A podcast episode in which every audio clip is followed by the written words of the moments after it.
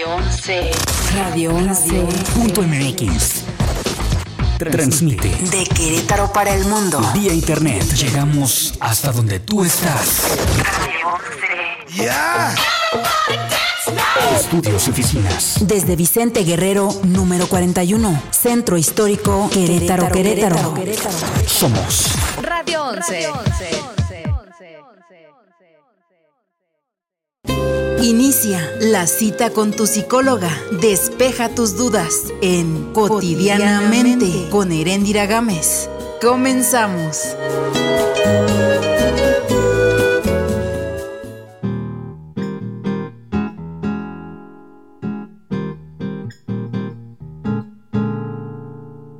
Olha que coisa mais linda, mais cheia de graça.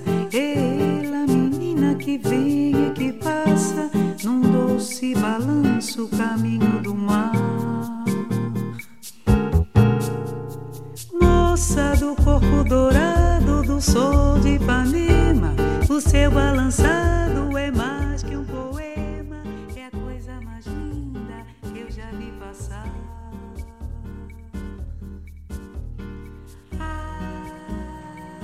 Hola, ¿qué tal? Muy buenos días. Aquí, aquí me cacharon la publicación de Radio 11, www.radio11.mx. Ya estamos por iniciar en el programa del día de hoy.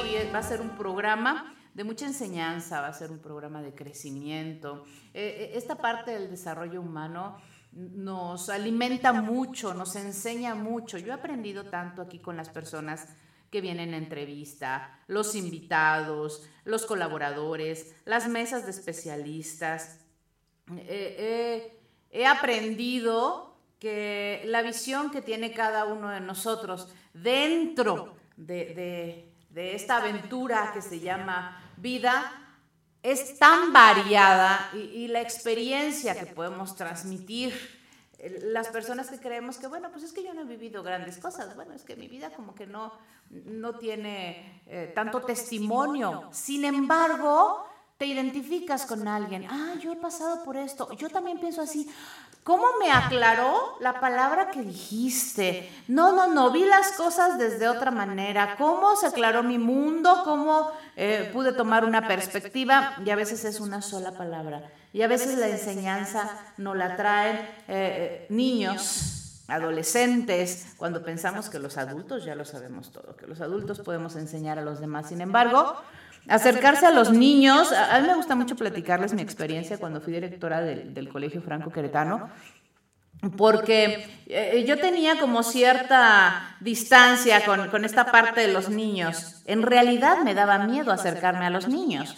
El, primer día que llegué y que me pusieron eh, en mi oficina, sin embargo era la hora de guardia, me dijeron, ¿podemos dejar aquí a los niños de guardia? Sí, aquí déjenlos. Bueno, yo me, me paralicé, no sabía cómo tratarlos, me brincaron encima, no, no tenía ni límites, ni control de grupo, nada. Fui aprendiendo poco a poco a poder comunicar, a romper esa barrera que existía entre nosotros por la cuestión de la edad y, y a poder comunicarme con ellos. ¿Y saben qué pasó? Que me regresé a la infancia esos años que estuve ahí y pude solucionar cosas que tenía sin cerrar, cosas que tenía sin entender, porque de adulto ves las cosas diferentes y a veces tratas como... eh, de minimizar los problemas de los pequeños. Así como agarramos la pantalla de la computadora y la minimizamos, así hacemos con los problemas de los pequeños. No les hagas caso. Ay, ¿tú qué te preocupa? Es que me dijeron cuatro ojos. Ay, ¿tú qué les haces caso? Espérate,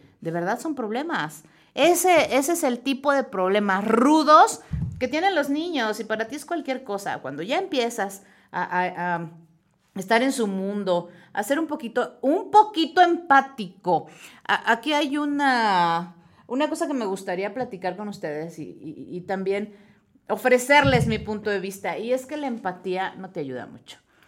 El ser muy empático con alguien, con tu pareja, con tus hijos, con tu vecino, con alguna persona, hace que te metas en su mundo de dolor. Puedes ser empático con sus triunfos. ¡Wow! Lo estoy sintiendo, qué padre. Ahí la persona no necesita otra cosa más que ese reconocimiento de los demás. Pero cuando una persona está sufriendo, se divorció, tuvo un accidente, de- perdió a un ser querido, y tú te vuelves empático, ¿sabes qué vas a hacer? A sufrir su dolor y te metes en ese hoyo. Necesitamos ser compañía, acompañamiento, para que podamos ayudarlo. Si no, pues te vas a poner a llorar con esta persona cuando la persona llore. La empatía hay que manejarla con mucho cuidado, con cautela, en dosis. Si somos demasiado empáticos con los demás, lo único que estamos haciendo es perdiendo fuerza y sufriendo su dolor. Sin embargo, si le damos camino a, a- a- este acompañamiento, le decimos, ok, entiendo lo que te está sucediendo. Por supuesto que no, no creo que, que- que esto sea mínimo, no. Entiendo el, el- el sentir tuyo, pero te acompaño. Aquí estoy. ¿Qué necesitas? ¿Quieres hablar? ¿Quieres silencio nada más y que yo esté al lado tuyo? ¿Quieres mi punto de vista? ¿En qué te ayudo? Eso es un buen acompañamiento. Y bueno, pues les voy a presentar a las personas que me acompañan en el estudio el día de hoy y nos acompaña Adrián Ricardo Rocha Madrigal. Bienvenido, Adrián. Hola, Erendira. Especialista. Muy buenos días a todos con el gusto de siempre estar aquí con ustedes. Gracias. Compartiendo algunos temas profundos. Muy profundos, especialista en programación neurolingüística y en biodescodificación. Así es. Eh, Qué padres herramientas. A mí me encantan rico, sí. estas dos corrientes. Me encantan porque además son rápidas, prácticas y a lo que van. Así es. Yo a veces les digo, no, no, no nos metemos mucho con el chisme. Sí, claro, claro. no, a son objetivos. nada, sí. Por supuesto, me A encantan. veces eso contamina la sesión realmente, ¿no? Porque este viene la empatía. En este enfoque. Viene demasiada Exacto. empatía. Si los a psicólogos, claro, si los psicólogos Claro. fuéramos muy empáticos, pues lloramos con el paciente. Claro. Imagínate, claro que te mueves, somos seres humanos, pero tenemos que tomar un poquito de distancia para ser objetivos. En programación neurolingüística se habla de que acércate lo más posible al modelo del mundo que tiene la persona que está frente a ti. Acércate lo más posible al modelo del mundo. Eso no, no implica que te involucres emocionalmente. O sea, que puedas, como dijiste muy bien hace un momento, que puedas entenderlo, pero no te quedes con esa energía. Claro, claro. Porque Y- estás para ayudarlo. Estás para ayudarlo, no para llorar con él, sino pues a mí también me pasó, ¿no? Además, claro, No para identificar. Y al rato los dos van a buscar ayuda, por favor. Sí. No, porque ninguno resolvió. Sí, estaba platicando con una de mis pacientes y, y algo me preguntó, ¿no? Entonces, pues yo entusiasmada hablé, que eran cosas de radio. Empecé a hablar y todo, le dije, no, es que es muy padre, ya tengo siete años y empecé de esta manera. Y dije, bueno, ya terminamos con mi terapia, ahora continuamos con la Exacto, tuya. Con el café. Bienvenido, Adrián. Muchas gracias. Gracias por acompañarnos. Al contrario. A ver, vamos a abrir la puerta. Quiero presentarles, acompáñenme, acompáñenme. Quiero presentarles a Juan Manuel Leal, que ya está aquí con nosotros. Pásale, Juan Manuel. Y que viene a invitarnos a, a- a un evento bastante interesante. Vamos a abrirle las puertas para que pueda pasar. Ya abrimos las puertas para que pueda pasar y nos va a invitar a un, a un evento bastante interesante. Aquí vamos. Listo. Adelante, Juan Manuel. Gracias, gracias. Adelante. Buenos días. Bienvenido, bienvenido. Juan Manuel Leal está aquí con nosotros. ¿Cómo se llama este evento al que nos vas a invitar, Juan Manuel? Es una conferencia que se va a celebrar el próximo 16 de octubre a las 7 de la tarde. En, es, se llama Inconquistables. Ok. En el del Instituto Queretano San Javier. Oh, qué bien, qué bien. Ya casi, el día 19. Ya, ya estamos a una semana, un poquito menos, de celebrar y la verdad va a estar muy padre. Entonces quiero invitarlos a todos. La verdad es que no hay, no hay edades, creo que a todos nos va a servir un poquito. Y es donde yo hablo a través de mi experiencia, eh, pues todos los regalos a raíz de mi accidente que me ha dado la vida. Y he tenido la fortuna de, bueno, siempre he dicho que eh, a lo largo de mi vida he podido conocer personas extraordinarias. Pero a raíz de mi accidente he tenido la dicha de conocer lo extraordinario de las personas, ¿no? Y son esos regalos que me han llegado a raíz de que yo tuve este accidente que me dejó en una silla de ruedas. Claro, claro, qué bonita experiencia y vamos a escuchar tu testimonio en Es- un ratito más. Gracias por estar aquí, gracias por aceptar No, la gracias a ustedes por la invitación. Y bueno, les quiero presentar al terapeuta René Valadez Casar. Este cambio los apellidos, René, por lo regular. ¿Cómo estás? Bien, muy bien, gracias. Bu- buenos días a todos. Y pues nuevamente aquí, gracias por, por la, la invitación a poder platicar nuevamente de algo que yo sigo consternado, sigo preocupado y trabajamos mucho en esto, ¿no? Es, una, es un problema de sociedad donde sigue creciendo, sigue creciendo, cada vez es más fuerte, se llaman adicciones, ¿no? Las adicciones es un problema muy, muy grave que tenemos aquí en la ciudad de Querétaro y estamos trabajando con nosotros. Y normalmente eh, se atiende a la persona adicta. ¿no? Ahorita tú platicabas algo que es bien cierto y de ahí empieza en muchas ocasiones esa adicción cuando de chiquito le empiezan a decir al niño cuatro ojos y aparentemente como padres no pasa nada, eh, o gordito, o, X situaciones, ¿no? Eso, esas situaciones sí, sí pasan y sí pasan en la adolescencia. Entonces crecen con una inseguridad en, la casa, bueno, vamos a platicar después, la, escasez de la familia, de valores, de principios, de límites. De presencia. De presencia. Eso hace que posteriormente, eh, eh, aunado al bullying que recibió, le quitó seguridad, las sustancias adictivas le generan bienestar. Y ese es, ese es el problema. Y, se meten, y tenemos ahorita grandes, grandes, grandes estadísticas de Querétaro, una ciudad problema. No somos una problema en delincuencia, pero sin consumo de drogadicción y de alcohol. Y la, la, forma de, de, conseguir la droga, pues ya es muy, muy, muy, muy fácil, ¿no? O sea, es, es, es parece una Coca-Cola, yo creo que a veces cuesta lo más trabajo conseguirla que la droga en las escuelas, ¿no? Pero eh, se atiende normalmente a, este joven, pero muchas ocasiones el 80% de ese problema de este joven inició en la familia. Y la familia no se atiende, la familia no trabaja, entonces estamos preocupados por el adicto, pero eh, quien está más enfermo y a lo mejor no consume una sustancia, pero tiene una enfermedad emocional muy fuerte es la familia. Casualmente es la mamá. Es muy difícil que el papá eh, se haga cargo, es normalmente la mamá. Entonces de eso vamos a platicar hoy, ¿no? Como, qué, qué, salidas hay? ¿Qué, ¿Hay esperanza? Sí hay mucha esperanza. Entonces de eso vamos a platicar y a mí me encanta poder contribuir un poquito en, en, en rescatar, en rescatar familias de este problema tan grande que es la drogadicción. Excelente, excelente tema, René, porque además nos asusta. Sí, sí, sí, sí, realmente es un tema que puede invadirnos. Muy alarmante. No, no tienen idea la cantidad de personas que se drogan, adultos, medianos, mayores, niños. El problema grave y que yo visualizo ahorita y que estoy viviendo es en niños menores de 12 años. Ya consumen drogas.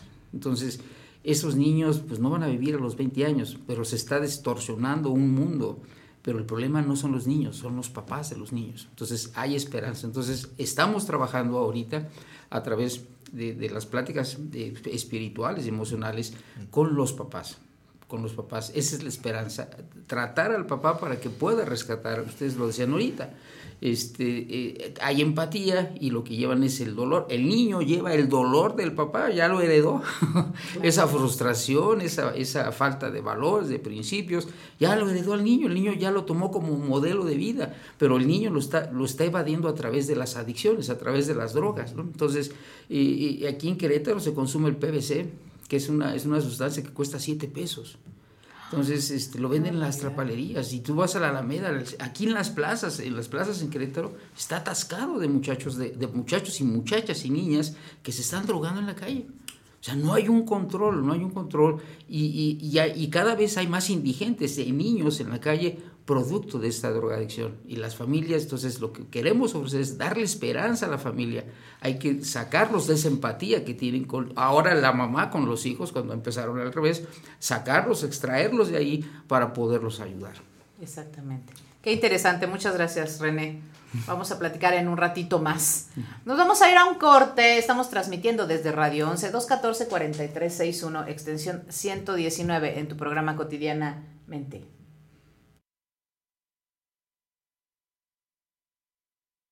Cotidianamente. En un momento regresamos.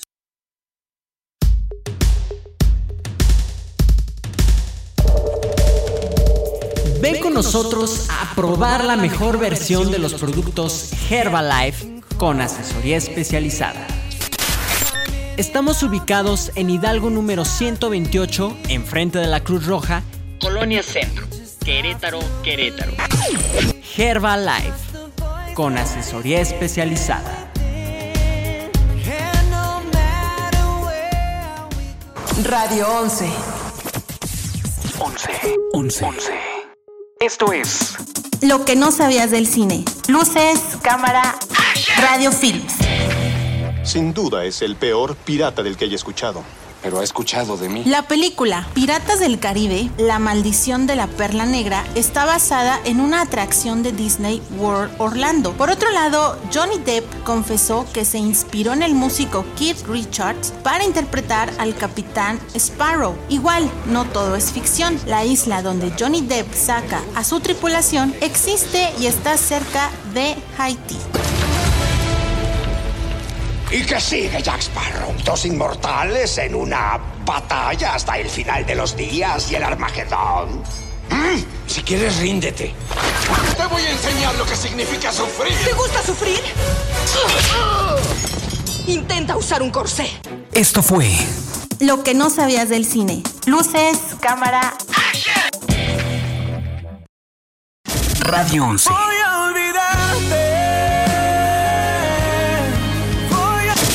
Radio 11.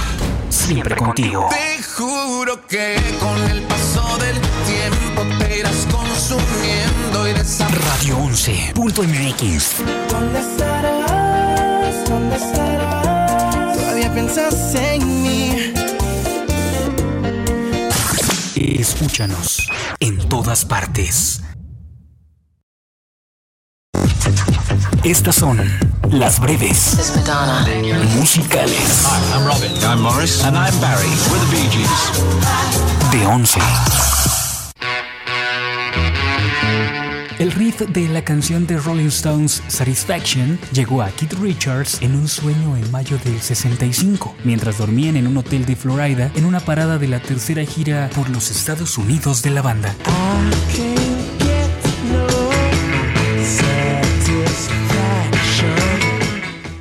Estas fueron las breves musicales. Esto es Radio 11 Música. Música. Hola, hola amigos de Querétaro, nosotros somos Rey. Vivo en peligro y otra vez corro por la línea de fuego. Me besas y caigo en tu juego. Peligro de caer. Hola mi gente, soy Prince Royce. ¿Dónde estarás? ¿Dónde estarás? Piensas en mí. Hola, soy Alejandro Sanz. Lo que quiera Dios que sea. Mi delito es la. De Querétaro para el mundo. Radio 11. 11. 11. Esto es Radio 11. Mundial. Geografía auditiva. Cotidianamente. Continuamos.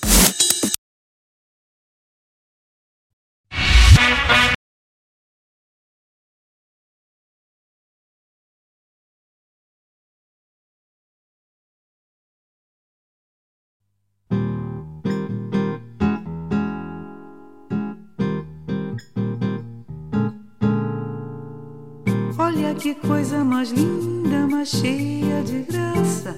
É ela, menina que vem e que passa num doce balanço, caminho do mar. Moça do corpo dourado do sol de Ipanema, o seu balançado é mais que um poema, é a coisa mais linda que eu já vi passar. De las personas que nos acompañan el día de hoy. Y, y a mí me gustaría eh, agradecerles, darles un aplauso a, todos, a todos los especialistas que vienen y nos regalan su información, su conocimiento, que lo comparten con todos los radioescuchas, porque es tan valioso, porque nos puede ayudar tanto. Y, y dentro de este tenor, bueno, pues tenemos a eh, Ricardo, Adrián Ricardo, también le cambio los nombres, soy disléxica. Adrián Ricardo, eh, especialista en eh, programación neurolingüística y en biodescodificación, eh, terapeuta Adrián Ricardo Rocha Madrigal. Bienvenido, gracias Adrián por estar aquí. Al contrario, nuevamente gracias a, a ustedes y a, y a los invitados y a todos los que nos hacen el favor de escucharnos. ¿De qué nos vas a hablar el día de hoy? Pues mira, hoy eh, me gustaría poner sobre la mesa un tema que todos vivimos, en mayor o menor medida, en algún momento de nuestra vida o en algunos momentos, algunos más intensos que otros, pero que tiene que ver de manera así muy general con el sufrimiento, con el sufrimiento del ser humano. Hay muchas cosas que nos hacen sufrir, muchas cosas que nos afectan en la vida, algunas son de tipo económico, otras son en cuestión de pareja, otras son en cuestión sexual, otras son en cuestión de, de amistades, enfermedades, incluso físicas Espiritual. y psicológicas, el Hay tema personas que se espiritual, sienten exacto. vacías por, por el tema espiritual. el, el- el encontrarse perdido en la vida a veces en alguna de las áreas de Exacto. la misma, que genera sufrimiento. Y esto, bueno, obviamente es un tema extensísimo para que pudiéramos hablar a detalle de cada una de las áreas de la vida y cómo se podría sugerir resolverlo, ¿no? Tal vez la manera idónea de, plantearlo sería a partir de cómo es que respondo ante los, ante los estímulos que hay alrededor de mi vida, ¿no? Cualquiera que sea el, el tema del que estemos hablando, si hay algún estímulo que, que llega a tu ser físico y emocional en determinado momento, la respuesta que tú tengas ante ese estímulo va a determinar el siguiente minuto, la siguiente hora, la siguiente semana, o a lo mejor el siguiente año, de cómo lo vayas viviendo, ¿no? Según de lo que estemos hablando y, de qué manera impacta eso en tu mundo emocional. Eh, esto tiene una, una base, según el enfoque de la programación neurolingüística, que se llama pers- eh, fil- filtros perceptuales o filtros de percepción. Esto es como si fuera, pues, como tal, un filtro que es contra lo que se topa el estímulo, cualquiera que sea el medio, siempre, digo, siempre estamos en contacto con el mundo que está fuera de nosotros a través de nuestros cinco sentidos. No hay otra manera de entrar en contacto con la realidad exterior a mi mundo interno, ¿no? Entonces, ya sea un estímulo auditivo, visual, kinestésico, olfativo, gustativo, eh, en cuanto entro en contacto con ese estímulo, lo primero con lo que se topa ese estímulo sin que yo me dé cuenta es con mis filtros de percepción. Ahora, estos filtros de percepción, ¿qué son en realidad? Ahí están todas mis creencias, todas mis experiencias de vida, eh, la manera en que veo la vida en base a esas creencias y a esas experiencias, que bueno, aquí voy a abrir un pequeño paréntesis en cuanto a las creencias. Eh, lo peor del caso, en el tema de las creencias limitantes, sobre todo eh, enfocándome específicamente a las creencias limitantes, lo peor del caso es que muchas veces regimos nuestra vida en función de esas creencias que están en las profundidades de nuestro inconsciente, ni siquiera somos conscientes, valga la redundancia, de que tenemos esa creencia o esa verdad absoluta en nuestro interior y que rige mi vida en función de cómo es que respondo ante los estímulos, porque los filtros de percepción están precisamente influenciados de manera muy importante en esas creencias. Y a lo que voy Porque lo crees específicamente... verdadero. Porque lo crees, sí, lo tenemos como una verdad absoluta. Y a lo que voy específicamente con este gran paréntesis sería que eh, en lo particular las creencias limitantes, muchas ni siquiera provienen de la experiencia personal. No es algo que tú hayas vivido por lo cual creas lo que crees en relación con un tema determinado. Lo voy a, voy a dar el ejemplo del, del dinero, ¿no? Una persona que le cuesta mucho trabajo ganar dinero, que se esfuerza mucho, que tiene dos empleos, que eh, en fin hace eh, esfuerzos sobrehumanos por ganar dinero y no lo consigue. Ahí en realidad lo que necesita cuestionarse, nada más, fíjate, nada más, tiene su chiste, pero bueno, nada más es eso, es qué crees en relación con el dinero. Y ahorita, bueno, en, base a los comentarios que hicieron tanto Erendira como, como este, el psicólogo, terapeuta, tu nombre, repíteme. René. Perdóname, René. Este, como René, es este, ¿qué viviste en tu infancia? ¿Qué escuchaste en tu infancia? O sea, ¿cuál fue el ámbito que estaba alrededor del tema dinero cuando tú estabas niño? ¿Qué escuchabas? ¿Qué veías? ¿Qué comentarios hacían tus papás en relación con el tema del dinero?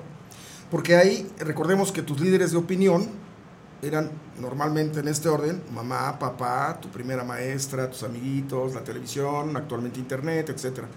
Todo lo que provenga a través de esos medios, que los tienes idealizados, porque para ti son tus héroes, ¿no?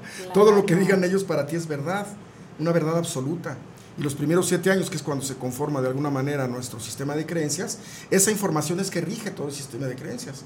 Y a lo largo de nuestra vida, mientras no cuestionemos las creencias que tenemos ahí improntadas, ahí grabadas, van a estar ejerciendo una influencia determinante en mis decisiones y en mi forma de vivir, y en la manera en que yo veo la vida y cómo respondo ante los estímulos que, que provienen de, de- de la realidad exterior a mi mundo, ¿no?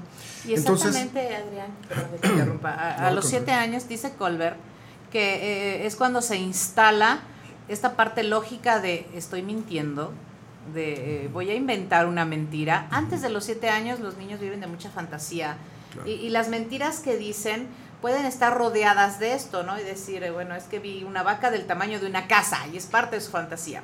Pero después de los siete años ya cuestionan. Las vacas del tamaño de una casa no existen. ¿Me van a creer si lo digo?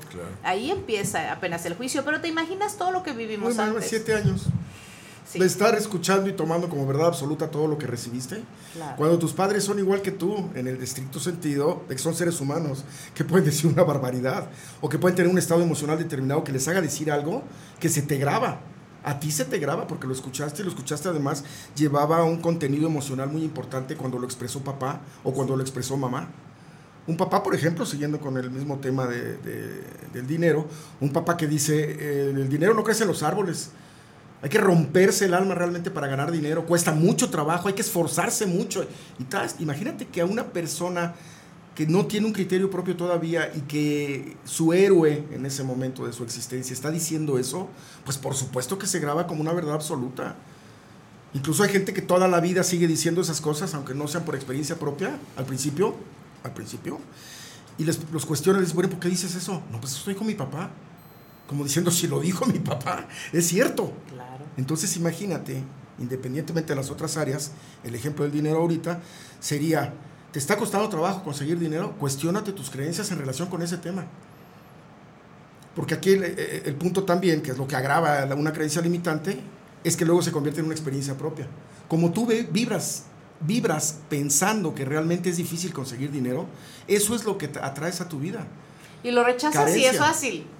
Si lo empiezas a recibir fácil, digamos, entre comillas, en el sentido de no que sea deshonesto, sino de que, oye, estoy vendiendo y tengo muchas ventas, a ver, no, no, no, no, no. O, o- o puedo tomar el camino de ser un derrochador, ¿no? Porque El no, extremo. no, no, no puedo conservar esto, ¿no? Claro, o o empiezas a poner, a boicotearte, ¿no? Te enfermas, eh, Claro. no vas a visitar a los clientes. eh, Te tiras la mismo, venta en la misma claro. entrevista. Exacto.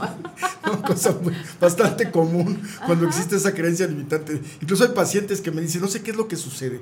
Está a punto de concretarse un negocio muy, muy bueno realmente. Y está a punto, ya todo, lo- vamos a ver el 90% de probabilidades y se cae. Le digo, no, no se cae, lo tiras. Sí. Y me dice, no, no, no, yo no lo tiro, es que la persona me dijo, y es que el presupuesto, y es que el gobierno, y es que... No, no, no, no, no, no, tú lo tiras. Cuesta trabajo, desde luego, que uno acepte que es el encargado de crear su realidad.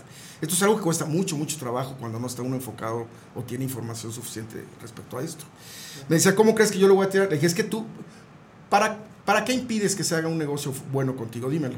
¿Para qué lo impido? Si yo no lo impido, me dice, yo estoy todo el tiempo trabajando sobre el dinero. Yo no lo estoy impidiendo. No, no, pregúntale a tu inconsciente, él tiene la respuesta. Sí. Sí. Y sabes que con un paciente hace no, hace no muchas semanas eh, sucedió que en esta investigación, en esas preguntas de sondeo y demás que realizas para poder buscar en dónde está el origen de la creencia limitante, llegó un momento en el que me dijo, es que mi papá eh, y mi mamá no ven bien a la gente que tiene dinero. Ya estuvo, le dije, o sea, ya no me platiques más, o sea, lo acabas de resolver tú. O, o a, a veces es con los hermanos, es que, ¿cómo voy a tener yo más y luego mis Claro. hermanos? A esto se le llama... Voy a ser desleal. Exacto, exactamente. Eso se le, esto se llama lealtad al clan, al clan familiar. ¿Cómo voy a ser el que tiene dinero? Me van a excluir, me van a ver mal, no me van a querer, etcétera, etcétera. Cuando todo eso realmente no tiene nada que ver con el dinero. Pero claro, como nadie de mi casa es millonario, ¿cómo es posible que yo me convierta en millonario? O No, los no, temores, ¿no? no y si me secuestran, y espérate, no has llegado a ese punto. En fin, en fin, claro. El tema es no serlo. El tema es no tener dinero. El tema es que no sea fácil tener dinero, porque yo tengo instalada esa creencia. Son como programas, ¿no? Es como si tú bajaras una aplicación a tu celular, pues obviamente el desempeño de tu celular estará determinado por esa aplicación. En este caso, si yo tengo ese programa a nivel de inconsciente, pues mi desempeño en función de cualquier área de la vida estará determinado por esa aplicación, o sea, por ese programa que tengo, que lo estoy, le estoy dando enter y estoy dando enter constantemente. Y se presenta, en- es un espectro amplio, se presenta en todos los ámbitos, ¿no? Claro, No, no, no, nada más en, en- en esta parte de que y si me tienen envidia y si ya no entro en, en mis relaciones personales, familiares, si me ven mal, sino también el, el que, eh, ¿para qué hacerlo? O es mucho esfuerzo, o luego voy a tener muchos gastos. He escuchado... eh, Incluso claro. es que, es que es- después si tengo una casa grande se necesita mucho mantenimiento. Pues sí, Pero pero, vas a vas, a, tener estar, dinero. vas a estar en eso, ¿no? Pretextos. En fin. Sí, todo es saboteárselo. Es justificarte que no sabes por qué impides ganar dinero. Ese es el tema en realidad, ¿no? O sea, cuando una persona te da la respuesta de por qué es que no está ganando dinero, siempre está fuera. O sea, la respuesta siempre tiene que ver con algo de fuera, no tiene que ver con algo de sí mismo, ¿no? Y tú te Dentro bloqueas porque vienen los pensamientos negativos. No, no creo. Ah, ah, ah, se me ocurrió un negocio. No, de ninguna calle va a pegar, no. Eh, claro, ahí viene tu, No tengo socios. tu no. diablito a decirte, no, estás loco, tú no, nosotros no somos de dinero, nosotros no somos familia de lana, nosotros somos así de medio cachete, ¿no? Yo lo digo de esa manera. Entonces, un- una implicación que decía también muy importante en la creencia limitante, cuando no es, no proviene de la experiencia personal, es que como crees ciegamente en eso, inconscientemente atraes esa carencia. Entonces, cuando te das cuenta que sí cuesta mucho trabajo ganar dinero, le pones una capa más a la creencia limitante de que cuesta mucho trabajo, pero ahora sí por una experiencia personal. Y entonces, como una cebolla que se conforma de capas, va creciendo y va creciendo y va creciendo la cebolla a base de las experiencias, pero si te vas a las profundidades, esa creencia ni siquiera es tuya. ¿Tú de dónde sacaste de niño que costaba trabajo? Pues me lo dijo mi papá, pero tu papá es otra persona, es otra vida, es otro mundo. O sea, el tema aquí es que necesitamos reflexionar en ese sentido, que es algo muy importante hacer en los adolescentes, sobre todo, que están en esa transición importante, hacer que cambien el chip, decirle que lo haya dicho tu papá no quiere decir que sea verdad, ¿eh? es verdad en su mundo, en su vida, en su experiencia personal, por algo lo dice, y tiene razón, en su caso, pero tú no eres tu papá, tú no eres tu mamá, tú no tienes por qué tener, te tiene que costar el mismo trabajo ganar dinero, ¿en dónde dice eso? Pregúntale a un multimillonario que ganó, que, que nació en la opulencia y que no le ha costado ningún trabajo ganar mucho dinero toda su vida. Pregúntale, oye, está bien mala situación, ¿verdad? Cuesta bastante trabajo, se te va a quedar viendo así como, está loco este. O sea, de parte, o sea, ¿qué me está diciendo, no? Es una locura lo que estás diciendo. No le cabe en la cabeza que haya personas que puedan ver de esa manera el tema del dinero. Porque él no lo puede concebir, porque nunca lo ha visto así. Pero como aprendimos a verlo así, lo estamos replicando y replicando y replicando. Y así el tema de la pareja, así el tema de la sexualidad, así el tema de las amistades, así el tema de tu cuerpo en cuanto a su expresión eh, celular y las enfermedades y todo este tema, todo es, una, es cuestión de creencia. Todo es cuestión de creencia. Digo, voy a comentar algo que es así como que muy personal, pero creo que aplica perfecto. Mi madre siempre cierra todas las ventanas para bañarse hasta la fecha. Mi madre tiene ahorita 81 años y está muy bien, afortunadamente. Qué bueno. Cerraba todas las ventanas, siempre lo, me, me acuerdo perfectamente bien de niño, todas las ventanas antes de meterse a bañar. Y salía tapada, pero súper tapada. Dice, oye, pero si está haciendo calor, o sea, no, no, no, no, no, no, no, Dios, si a mí me da un airecito, me da gripa. Ok. Y bueno, si había una ventana abierta que ella no se enteraba, no le daba gripa. Pero pregúntame si se enteraba que cuando salió del baño estaba ventana, la ventana abierta, aunque no tuviera nada que ver con el espacio donde estaba ella, se enfermaba. Así son las creencias en realidad. ¿eh? Nuestro cuerpo nos obedece al 100%, al 100%, aquello que creemos. Bueno, ¿y qué les dices a los niños? Ponte el suéter porque te vas a enfermar. Exacto, sí, y además porque tiene frío la mamá, no el niño. Sí. Exacto. En fin, entonces, a- eh, hablando de, de manera general, pues en el tema del sufrimiento, así es con toda nuestra vida. ¿eh? Nosotros nos estamos encargando a través de nuestro campo electromagnético, esto la física cuántica ya lo tiene más que demostrado, de crear nuestra realidad a cada minuto, a cada instante. Esa realidad proviene de las emociones que emanan de, esto es del campo vibracional, de la frecuencia, esto es, la frecuencia a la que vibra mi campo electromagnético, determina en realidad qué es lo que estoy creando alrededor mío. Y si yo vibro en carencia, eso es lo que voy a tener. Si yo estoy concentrado en las enfermedades y demás, eso voy a tener. Si yo pienso que no soy capaz que una chica con ciertas características ponga su corazón en el mío o su atención en el mío, eso va a ser. ¿Qué es aquello en lo que crees? Forzosamente va a ser aquello que tú vas a estar creando. Esto lo, lo ves con cualquier persona. ¿eh? Aquí lo interesante, lo más importante realmente uno como terapeuta, es, es vivirlo y reconocerlo en propia eh, experiencia, ¿no? Porque ahorita que hablabas de la empatía, yo, yo me puedo imaginar qué es lo que está sucediendo. A lo mejor yo nunca lo he vivido, pero me, lo puedo imaginar. Pero si yo le hago mucho caso a lo que tú te estás quejando y lo que estás llorando, te ayudo a que se convierta en realidad y que se refuerce. Una enfermedad igual. Ay, es que a lo mejor me va a dar no sé qué. Ay, sí, pobrecita, igual y sí te vas a dar, que no sé qué. Le va a dar. Estás contribuyendo energéticamente a nivel vibracional a que efectivamente su cuerpo se exprese de esa manera a nivel celular. Entonces hay que cambiar para dejar de sufrir. Yo creo, salvo la mejor opinión de cualquier persona, yo creo que para poder dejar de sufrir en la vida en cualquiera de sus ámbitos, hay que empezar a cambiar la manera en que veo e- e- esa área de mi existencia. La manera en que la, la filtro, Cuestionar. reconocer, cuestionar todas mis creencias, por supuesto. Y reconocer que esos filtros de percepción hacen que yo vea las cosas como las veo, pero no es la realidad. La persona que está sentada junto a mí puede ver una determinada situación de forma muy, muy, muy diferente. No quiere decir que yo esté equivocado y él en lo correcto, ni lo contrario. Quiere decir que sus filtros de percepción lo hacen ver así las cosas. Y los míos me hacen ver así las cosas. Esto te ayuda mucho porque independientemente de que puedes dejar de sufrir por empezar a interpretar, empezar a, a tomar conciencia de esto, de esta interpretación que, que se hace automáticamente a través de tus filtros de percepción, aparte de eso puedes desarrollar la compasión. Porque cuando ves que una persona, ahorita que, abordabas el tema, René, de, de las adicciones, cuando ves una persona que se está drogando, una persona que está eh, delinquiendo de cualquier manera, pues, o robando, haciendo cualquier cosa eh, cuestionable, cualquier conducta cuestionable, lo primero que hay que considerar en realidad es qué historia habrá atrás de esa persona para que adopte esa conducta. Antes de señalarlo, antes de juzgarlo, antes de criticarlo, antes de discriminarlo. No existen las personas malas en esencia. O sea, realmente la maldad en esencia no habita dentro de un ser humano. Esa se va generando, se va gestando a través de las experiencias que se van viviendo, sobre todo en los primeros años de nuestra existencia, como lo comentaban muy bien. Ahí es en donde se van generando las conductas.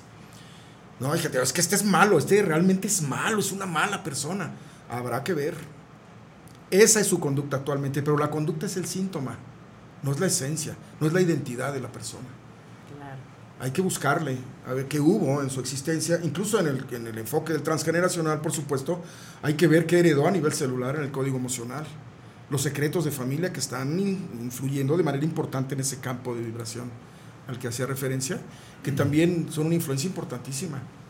Hay familias muy tóxicas. De hecho, en este enfoque transgeneracional y de descodificación, te llegas a encontrar con parejas que no pueden tener hijos. Y van al laboratorio, se hacen análisis y los dos están perfectamente bien para poder procrear. O sea, no hay un impedimento biológico en ninguno de los dos. Pero cuando revisas su árbol genealógico, está altamente tóxico. Hay asesinatos, hay violaciones, hay incestos, hay cosas muy fuertes realmente en la historia de ese árbol genealógico. Y esto es... Y que se hacen fuertes porque ya fueron tabú. ¿No? Y- Cu- Cuando lo destapas y, y Claro, bueno, claro. claro. que es algo reprobatorio, sin embargo sucede. Por supuesto, y en todas las familias hay secretos de mayor o menor trascendencia o de mayor o menor grado, por decirlo de esta manera, pero hay secretos en cada persona. Tú tienes tus secretos, yo tengo mis secretos, todos tenemos secretos, pero bueno, son de mayor o menor medida, ¿no? Pero esos secretos, precisamente por no expresarlos, como son energía, los contienes a nivel celular y ahí los vas teniendo, y ahí los vas teniendo, y se heredan genéticamente, igual que se hereda una propensión al cáncer o a, un, a diabetes o a cualquier otro padecimiento, también se hereda ese tema a nivel celular en nuestro código emocional del ADN. Entonces, cuando en este ejemplo que daba de, de la pareja que no puede tener descendencia, cuando el árbol de ambos está muy, muy tóxico, hay que abrir la cloaca, destaparlo de una manera muy espiritual, muy amorosa, muy ecológica, esto es bien para ellos y bien para uno, eh, para poder desvincularse de esto. Y pueden tener hijos esas parejas después, ¿eh?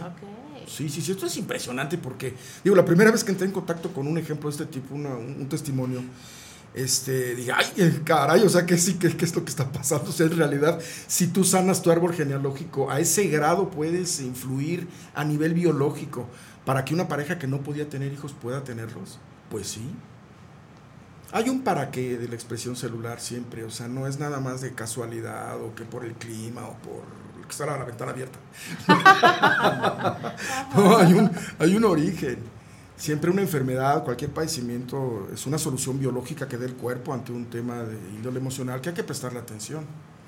Y cuando le prestas atención, cuando tomas conciencia sobre todo, muchas veces nada más con la pura toma de conciencia, el síntoma empieza a, dejar de manifestarse. Porque eh, no es posible pensar que es normal estar enfermo, ¿no? O es normal padecer de económicamente, que es normal padecer de la, con la pareja, que no, nada eso es normal. Es el síntoma. Búscale. Pero no le busques afuera, o sea, no busques con tu pareja, no busques con la economía del país, no busques con XY. O sea, búscale dentro de ti. ¿Qué es lo que está haciendo que yo vibre en una frecuencia tal que atraigo cosas que me, hacen me, me generan sufrimiento en la vida? Eso es realmente, ¿eh? soy así como muy fácil, tiene su chiste.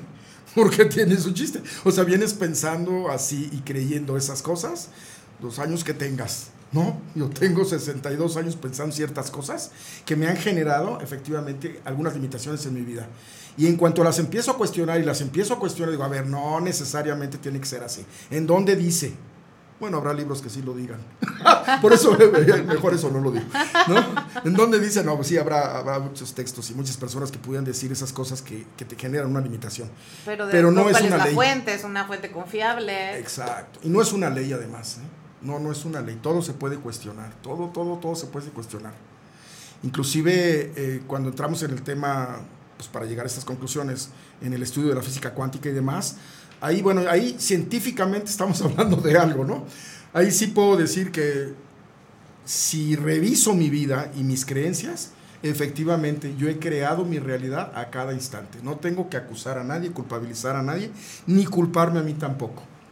Porque esos son los recursos con los que he contado a cada momento que he tomado decisiones, entonces no me voy a culpabilizar, no me voy a flagelar con las decisiones que he tomado.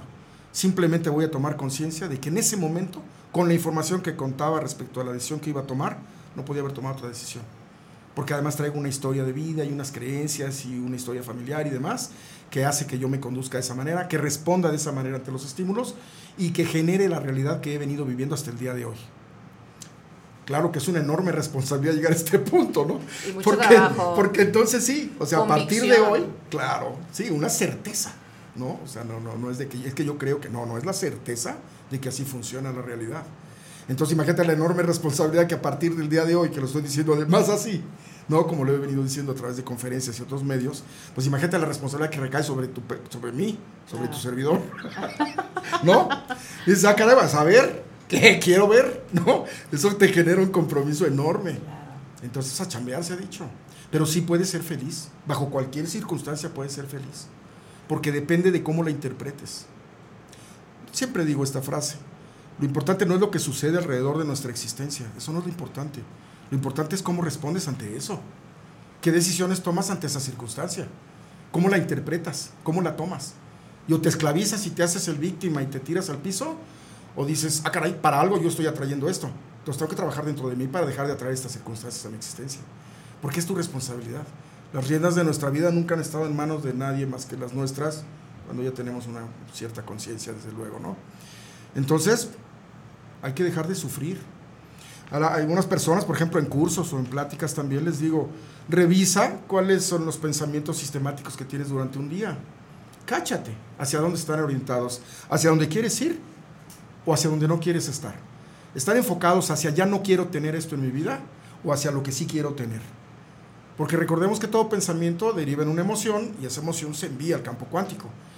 Y el campo cuántico solamente puede responder, que se llama correspondencia vibracional o resonancia, en la misma frecuencia. Entonces, si yo estoy enfocado, ¿sabes qué? Yo ya no quiero que me duela la cabeza, ya no quiero que me duela la cabeza, ya no que, ah, duele la cabeza, duele la cabeza, tenga su Claro, dolor. porque además el, cerebro no entiende el no.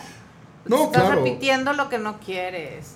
No Algunas haber la personas negación de una me han dicho, es que yo no sé lo que quiero, pero sé lo que no quiero. ¿Y qué crees que estás llamando? Por eso está presente. Sí. Por eso está presente. Esto no tiene margen de error, ¿eh? afortunadamente, como les comentaba, tiene sustento científico. Eh, revisa tus, tus- tus pensamientos y hay que reaprender a pensar. Hay que ap- aprender a pensar en positivo la mayor cantidad de tiempo posible. Obviamente tienes muchas cosas a tu alrededor que te pueden generar pensamientos depresivos, de tristeza, en fin, ¿no? Pero retoma ese pensamiento positivo. Todo se puede resolver, todo tiene solución, todo es pasajero. Ni la felicidad es permanente, ni el sufrimiento tampoco lo es. Pero si tú lo estás creando uno y estás creando al otro, procura que haya más de lo bueno que de lo otro, ¿no? Exacto. Entonces cuida tus filtros de percepción, que sería como el mensaje. Eh, cuestiona tus creencias, por supuesto. Monitorea tus pensamientos. Al principio es menos fácil, porque no me gusta utilizar la palabra difícil. Ok. Al principio es menos fácil monitorear tus pensamientos, pero como todos somos seres de hábitos, a través de la repetición, y la repetición va a llegar un momento en el que te vas a dar cuenta, la mayor parte del día tengo pensamientos positivos.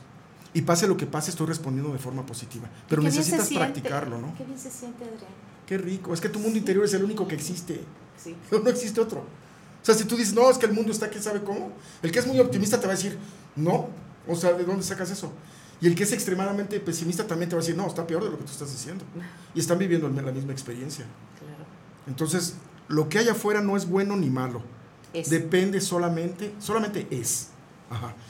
Y por supuesto que cuando internalizas la experiencia de lo que estás viviendo, o sea, el estímulo, ya lo filtraste. ¿Cómo lo interpretaste? En eso se convierte lo que está allá afuera, en tu mundo interior. Y nada más existe tu mundo interior. y tú tienes las, riendas sobre tu mundo interior. Entonces hay que cuestionarse eso. La vida no es mala, la vida, es hermosa si la quieres ver hermosa.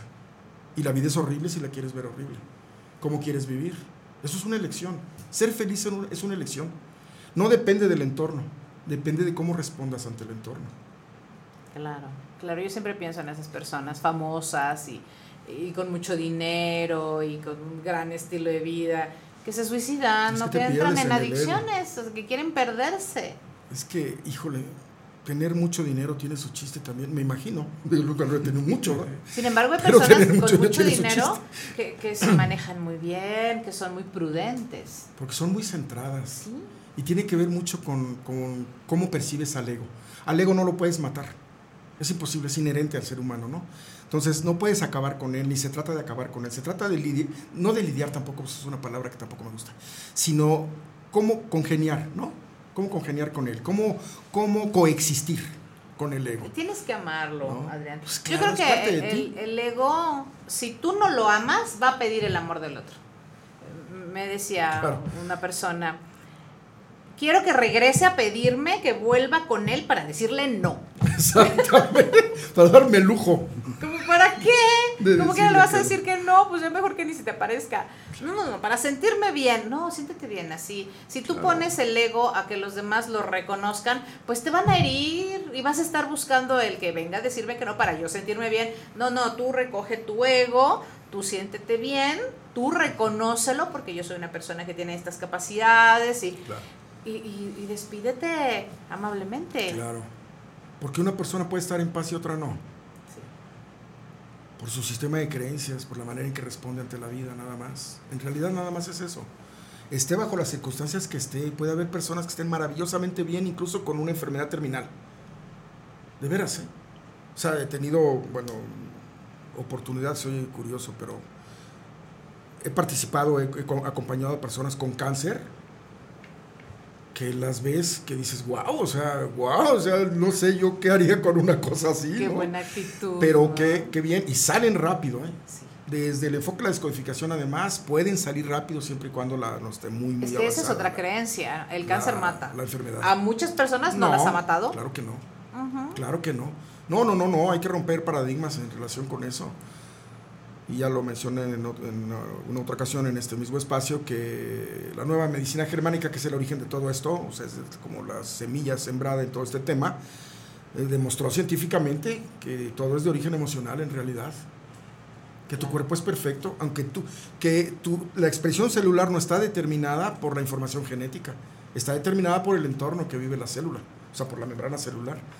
Si hay cortisol presente todo el tiempo y además traes, por supuesto, información genética y una predisposición a cierta enfermedad, por supuesto que se va a desarrollar, pero porque tu vida es tóxica a nivel emocional principalmente y todo lo demás que, que tiene que ver con la vida de un ser humano, ¿no? Tu alimentación, tus costumbres, tus amistades, tus bebidas, tus alimentos, etcétera, ¿no? Tú- pero tú- principalmente tú haces tus tu mundo. pensamientos. Tú creas tu mundo. Ahora sí que Muchísimas disfrútalo gracias. o súfrelo, pero Qué tú lo estás creando, ¿no? Al Qué contrario. interesante, Adrián. Muchísimas gracias. Bueno, es un tema súper amplio. Sí. Y, y- Sí, y sí, además de, muchas preguntas. ¿no? Sí, cómo no. Muchas gracias. Gracias Al por contrario, estar gracias a ustedes por Gracias su por tu atención. tema. Gracias. Vamos a platicar ahora con el terapeuta René Valadez Casares. Qué bonitos apellidos tiene. Gracias. También como madrigal, como el de. Adrián, también está muy bonito. Gracias, gracias, gracias. como muy especiales. ¿no? René, platícanos acerca de este tema que nos vas a hablar el día de hoy. Claro. Sí, bueno, les he comentado, eh, estamos en una problemática muy, muy fuerte, nos preocupa mucho. Actualmente existen salidas, pero son tipo como mejorales, son tipo como, no, no, no, van a la raíz, no van a la raíz para que haya un cambio. Entonces, eh, lo más difícil es lo que comentaba Ricardo, es desaprender es, esa, tradición que ya traemos en lo que creemos que somos o en lo que creemos que lo que nos dijeron que somos. Eh, eh, el niño empieza eh, oyendo quién es, empieza oyendo mentiras, empieza oyendo muchas cosas que al final en la adolescencia le van a cobrar vida. Entonces, nosotros manejamos tres, tres, tres edades. Los niños, donde nosotros podemos trabajar muy ampliamente porque es, muy, es más fácil eh, implementar los adolescentes que hay que, y, los, y los adultos, que pues ya es muy difícil porque ya hay demasiadas tradiciones, demasiadas costumbres. El ser humano, la, adicción que genera es una enfermedad, es una enfermedad eh, que se convierte en física y el- tanto el alcoholismo como la dro- drogadicción, pero empieza en las emociones. Y, nosotros sabemos que es una carencia de espíritu, eh, hay, eh, hay una enfermedad espiritual que provoca las, las emociones que están también enfermas. Nosotros hemos definido, separado a través de los grupos de AA, a través de varias organizaciones, eh, el ser humano de las emociones, los problemas, la mayoría de los problemas son de origen se- sexual. Entonces, hay, una, hay, un, hay un almacén en los jóvenes, en los niños ya, de, un, de una sexualidad descoyuntada, de una sexualidad de- desorbitada. Las drogas, el alcohol, hace que, que vean una sexualidad muy, muy fuera de una realidad y eso les genera placer. Ahí generan muchos, muchos, muchos casos, ahí generan la adicción. Nada más que desgraciadamente las drogas es la primera vez. Cada muchacho que se droga y tiene esa experiencia, viene en un mundo, vive en un mundo donde el, sufrimiento creen que es, ah, es forzoso y el sufrimiento pues es opcional. Entonces, la, la droga, la sustancia, les hace sentir bien, pero su mente se descoyunta en la parte sexual y creen que esa, esa, esa fantasía que está viviendo su cerebro, su cuerpo, es una realidad y quieren seguirse drogando, evaden una realidad de una vida y quieren seguirse drogando porque quieren sentir esa emoción sexual. Y les tengo una mala noticia, no se vuelve a sentir jamás. Entonces, ellos buscan esa, esa sensación. En la parte, eh, son cuatro factores emocionales que, que afectan mucho la parte sexual, la parte social, que empieza en la casa, eh, el trato de los papás. Ahorita ya no se ve mucho porque ya no hay papá, ya se fue, ¿no? Pero antes era el, machismo eh, que, que- limitaba mucho al joven en su seguridad, en el ego, en muchas cosas. La carencia de la mamá también. Entonces, en la parte social, eh, la familia, eh, la cuadra donde vive uno, afecta mucho a estos jóvenes que de grande la sustancia les genera una aparente bienestar y eso es lo que les genera la adicción. Otra de las emociones es la parte económica, gente que, que nace con muchas carencias, eh, hablaba Ricardo, a veces pues no sabemos que si es bueno o es malo, antiguamente se decía humildemente, humilde, hacerse pobre era, era, era obligatorio, entonces no se, no se sabe manejar, y empiezan a crecer, empiezan a ganar dinero de una manera u otra fácil. Actualmente hay, hay muchas salidas que se cree que son los caminos fáciles, y que generan a ese mundo de drogadicción, que viene generando una sexualidad que no existe, un- unas fantasías sexuales que no existen, y todo esto sigue enfermando más a la gente. Y la otra es tanto resentimiento, la otra, cuarta, la otra emoción, los resentimientos que estamos generando los seres humanos que no nos dejan avanzar, que no nos dejan avanzar. Decía Ricardo que somos de, de hábitos. Eh, eh, cambiar a un adulto es muy difícil por tanta reserva que tienen esto. A los jóvenes estamos trabajando con jóvenes. Ahorita tenemos nosotros unos servicios, estamos ofreciendo servicio, eh, vamos, estamos yendo a comunidades trabajar gratuitamente con los niños, darles una fortaleza espiritual. Son niños los, en las colonias marginadas aquí en Querétaro, la mayoría de los niños de 2, 3 años, sus mamás no, tienen, no pasan 20 años. Y la mamá también es adicta, es adicta esa mamá. Entonces, y la, y- y la abuela es de 40 años, es alcohólica. Entonces, nos cuesta mucho trabajo tratar de cambiar todo ese sistema de pensamiento, porque le decimos, cambia de pensar y cambiará tu forma de actuar. Entonces, con los niños es más fácil porque podemos trabajar en la parte espiritual, trabajamos gratuitamente. En la parte de adolescentes tenemos un comedor aquí en, Ignacio Pérez, en donde invitamos a la gente adolescente en las calles a- a darles de comer. En esa comida la gente va por la comida, no porque quiera un cambio, pero cuando están ahí aprovechamos para darles sugerencias espirituales en donde pueden encontrar un, calor de hogar que no tienen, en donde pueden encontrar un calor familiar para tratar de sanar. Y tenemos un centro de rehabilitación que es gratuito este, eh, eh, la institución que nos llamamos es MBI Querétaro. Entonces estamos trabajando a través de, eh, altruista en todas las colonias con una esperanza de llegar a las familias, las- a las mamás.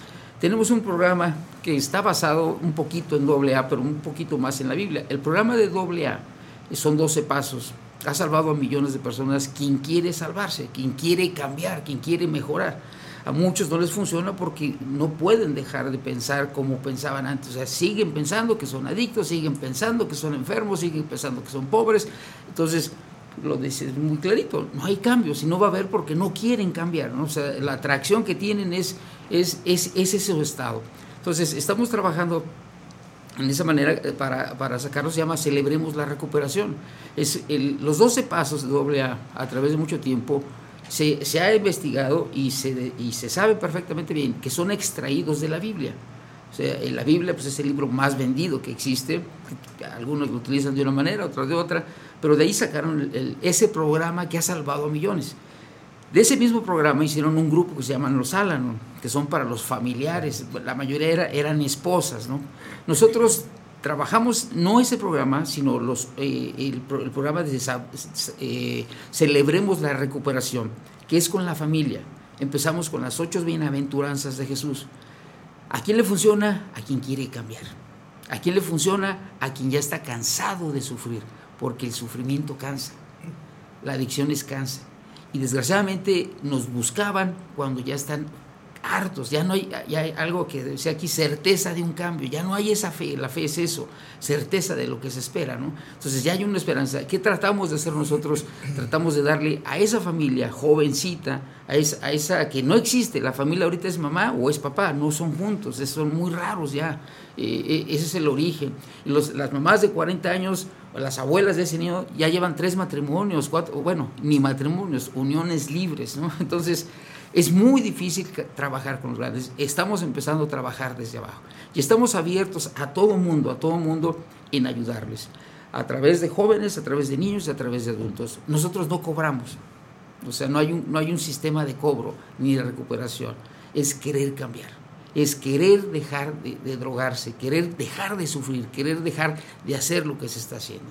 Eso es lo que estamos haciendo. A mí siempre me ha parecido, eh, corrígeme si me equivoco, René, que es un camino de muchos obstáculos, que es un camino bastante difícil, complicado, el salir de las adicciones. Sin embargo, que el querer hacerlo es el que te mantiene ahí, el querer eh, ya no vivir esta pues eh, este desgaste, porque es desgaste emocional, físico, eh, con la familia, eh, empiezan a robar las cosas de la familia, hay disgustos. A veces eh, existen cómplices que les ayudan, pero en otras ocasiones es- reciben muchísimo rechazo. Claro. Eh, empiezan siendo, vuelvo a repetir, por probarla. Ahorita están sacando en el radio, en eh, eh, a nivel nacional, un anuncio donde dice, ¿quieres drogarte? Piénsale. ¿Piensas que no pasa nada? Sí pasa. Con la primera, sí pasa, sí pasa. O sea, eh, no es, no pasa, sí pasa. ¿Qué va a pasar? Eh, ¿Quiere sentir o, siente esa, esa excitación aparentemente o ese bienestar aparente y lo quiere volver a probar? Ya lo sintió, pasó el efecto, no le dañó, no tiene necesidad física de volverlo a hacer y lo quiere volver a probar. Hasta que, porque quiere volver a sentir lo que ya no va a sentir ni en el alcohol ni en las drogas. Lo vuelve a sentir, lo vuelve a sentir. Está en una casa, está en un núcleo familiar. La primera alerta de una madre es el muchacho se empieza a alejar, ya no convive porque se siente mal, se siente que está haciendo, él mismo sa- sabe que está haciendo mal, entonces se empieza a alejar de sus padres, empieza, empieza a consumir más del dinero, ya no le alcanza, si trabajaba, pues eh, ya no va a trabajar, entonces em- ya no hay dinero para comprar, empiezan a robar a la propia familia, y ese es un síntoma, esa es, una acción de todas, todas las familias, les empiezan a robar, ¿a quién? A la mamá que es la que no le va a hacer nada, a la mamá, a los hermanos. Cuando ya acabaron todo lo de la casa, salen a la calle. Pero decía Ricardo, ¿qué, ¿cuál es el trasfondo de eso? O sea, ¿cuál es el, el fondo? ¿Por qué ese niño ya está en la calle, ese joven ya está en la calle, ahora ya es un delincuente, llegan allá arriba, ¿no? Como delincuentes, y la gente ya los ve como delincuentes. Nosotros vemos seres humanos que están sufriendo, que mu- muchos de ellos no saben cómo salir y es muy difícil porque no, no se proponen querer dejar de sufrir. Porque ah, decías dos cosas bien importantes que yo siempre les digo. Hay, dos, hay, hay una vida allá afuera hermosa. Hay una vida privilegiada. ¿La quieres? Vamos por ella. pero también hay una vida de infierno. ¿La quieres? Ve, ya no vamos, ve por ella. Yo no voy. Ahí sí nos acompaño, ¿verdad? Porque sé que sí existe esa vida de infierno. E- Esa, ese anuncio que dice, sí pasa, sí pasa. Vas a llegar a un infierno. Va, ese es el destino final. Un año, dos años, tres años, diez años, vas a llegar. Entonces, ahórrate todos esos años. No sabemos cómo. O sea, a veces eh, hay anexos, hay clínicas, a veces son lucrativas. Veces son lucrativas y lo único que hacen es desintoxicar tres o cuatro meses a- a- a- al paciente. La familia sigue igual, sin esperanza, y cuando sale le vuelven a poner las cruces y sigue lo mismo. Desgraciadamente, las emociones, ¿por qué es tan difícil? Porque a veces el alcoholismo, la drogadicción, se generan tantas reservas que hay que desaprender. Si van caminando en la calle y oyen una canción que le gustaba a su novia, ya es motivo para irse a drogar. Porque ya le generó esa ansiedad, ya le generó esa, esa, esa, esa sensación que es irrealidad, ese bienestar aparente que le genera la sustancia. Entonces, es muy difícil. Eh, Si es muy difícil, vamos a decir, vamos a quitar la palabra difícil, es, no es tan fácil, no es tan fácil, vamos a, vamos a cambiarla. Es, es mucho menos fácil. Es mucho menos fácil, pero, pero es posible, es posible cuando uno se propone. Nosotros estamos en la mejor disposición de ayudar a todas estas personas que quieran ayuda. No cobramos, porque ya bastante les ha cobrado la vida. Y si siguen ahí, bastante les va a cobrar. Entonces, para nosotros es una, una acción que hacemos, queremos un mundo mejor. Un mundo Sí, mejor sí. para tanta gente que está sufriendo. Qué, qué- qué- qué bonita actividad la que tú llevas, René. Y, y yo creo que esta parte de evadirse es esa búsqueda de la felicidad que todos llevamos dentro, pero confundimos el placer con la felicidad. Así es. El hueco, ¿no? Sí, Que el placer es tan momentáneo, es, es- se- se- nos fugamos y, y regresamos al mismo punto. La felicidad es una búsqueda constante. El placer se puede llenar de euforia y la felicidad es calma. Así y es. es lo que no logramos entender. ¿no? El placer no es felicidad. En alguna ocasión subí ahí al, al Facebook una, una tablita en donde venían las diferencias, ¿no? ¿Cómo puedes distinguir entre placer y felicidad? Y, y lo que pasa es que el placer eh, lo traemos de nacimiento. Venimos del placer, y no del placer de nuestros padres sexualmente, sino del placer del nirvana. Estar en el nirvana sin, sin factura, sin hambre, sed, Ahí sí sueño. No, ahí no, o sea, ahí vives, imagínate, o sea, a gustísimo. Eh, Inmediatamente, en el trauma del parto, ya estás en la realidad. Ya estás en la, en Sí, la- sí, en la- sí. en la dimensión de más baja De repente ya estás afuera, ya tienes frío, ya lloras, ya sientes el oxígeno en tus pulmones y sientes que va a reventar eh, tu pecho y ahí viene la angustia, angostura. Es demasiado el aire. Te, te- te ahogas con el mismo oxígeno que te nutre. ¿no? Ahí viene el trauma del nacimiento. Y a partir de ahí añoramos y deseamos el placer. Pero el placer también nos puede autodestruir. Si estamos seis meses en Cancún, en una hamaca, con una piña, ah, qué rico tres días, seis meses. Empiezas a pensar qué he hecho de mi vida, qué estoy haciendo aquí, no soy nada.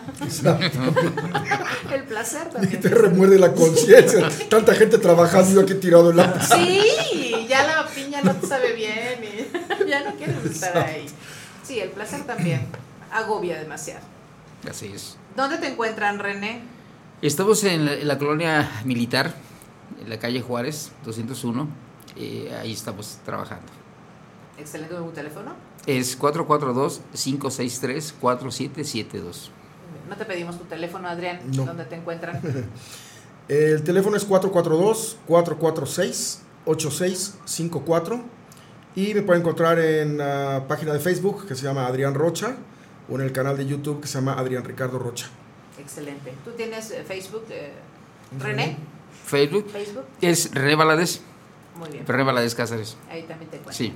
Perfecto, muchísimas gracias. Ahora vámonos con esta invitación tan interesante que nos trae eh, José Manuel. Juan. Juan Manuel.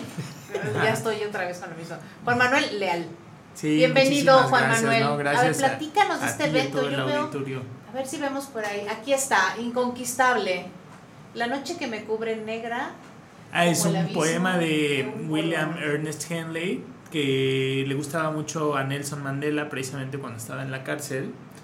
Y me gusta mucho esa parte donde dice, yo soy el amo de mi destino, yo soy el capitán de mi alma, ¿no? De decir, no importa la situación, sea adversa o no que estés enfrentando, pues tú decides cómo la vas a enfrentar, ¿no?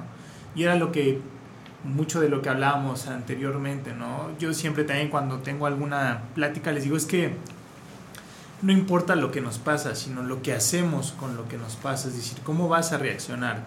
Porque hay casos eh, o hay historias, ¿no? Que ante una misma realidad, eh, no sé, yo hay un padre que es alcohólico y resulta que de dos hijos gemelos, uno termina en la cárcel y otro es un empresario exitoso, ¿no? Y dices, ¿por qué si, si vivieron la misma circunstancia, por qué el desenlace es completamente diferente, ¿no? Y si tú les preguntas a ambos, te pueden decir, pues ¿cómo no quieres que termine en la cárcel? Si ve mi papá era alcohólico, golpeador, ¿no? Y tú dices, oye, pero ¿y cómo terminaste de director de una empresa transnacional? Pues ¿dónde querías que terminara? Ve cómo era mi papá, ¿no? Entonces es cómo tomamos esa realidad El enfoque. y cómo decidimos este, atacarla.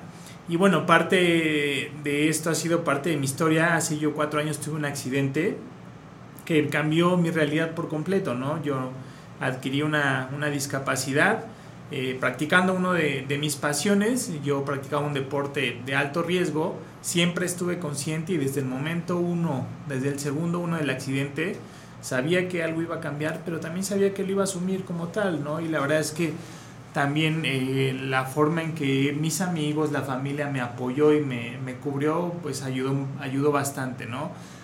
Y después en ese momento cuando los doctores dan ese diagnóstico muy determinante de lo que eh, pues iba a pasar con mi vida, pues yo dije, bueno, finalmente siempre yo sabía eh, que estaba expuesto, me tocó y ahora tengo de dos sopas, o tirarme este, a llorar y a lamentarme y eh, pedirle una explicación a Dios y a la vida porque eran tan injustas, o asumir las consecuencias de mis decisiones y pues tirar para adelante, ¿no? Y entonces empecé yo a, pues a, creo que aparte de lo que hablaban anteriormente, de esta parte de la frecuencia en la que uno vibra, es la forma en la que el universo, la vida responde, ¿no? Y poco a poco se, me empezaron a dar las cosas, empecé a hacer un poco de deporte, realicé un triatlón, este, casi un año y medio después de mi accidente, ¿no? Algo que me decían, cuando yo les dije, es que quiero hacer un triatlón, me dijeron, es que estás loco, ve cómo estás, no te puedes ni mover, y dije, bueno, pues eso ya lo sé, ¿no? No me lo tienen que decir. Mejor vamos a ver cómo sí lo logramos, ¿no? Y así fue, y con ayuda de unos amigos lo logramos. Y también a raíz de mi accidente, pues la vida me ha traído grandes regalos, ¿no? Y he conocido extraordinarias personas y parte de esta conferencia es a lo largo de mi historia cómo he conocido estas personas. Eh, uno de algunos de ellos están precisamente en esta conferencia que es eh, Rodrigo Campos. Él eh, tuvo un accidente automovilístico por lo cual pierde una pierna. Eh, él ahorita es director técnico de un equipo de fútbol de amputados y es parte del cuerpo técnico de la Selección Nacional de Amputados.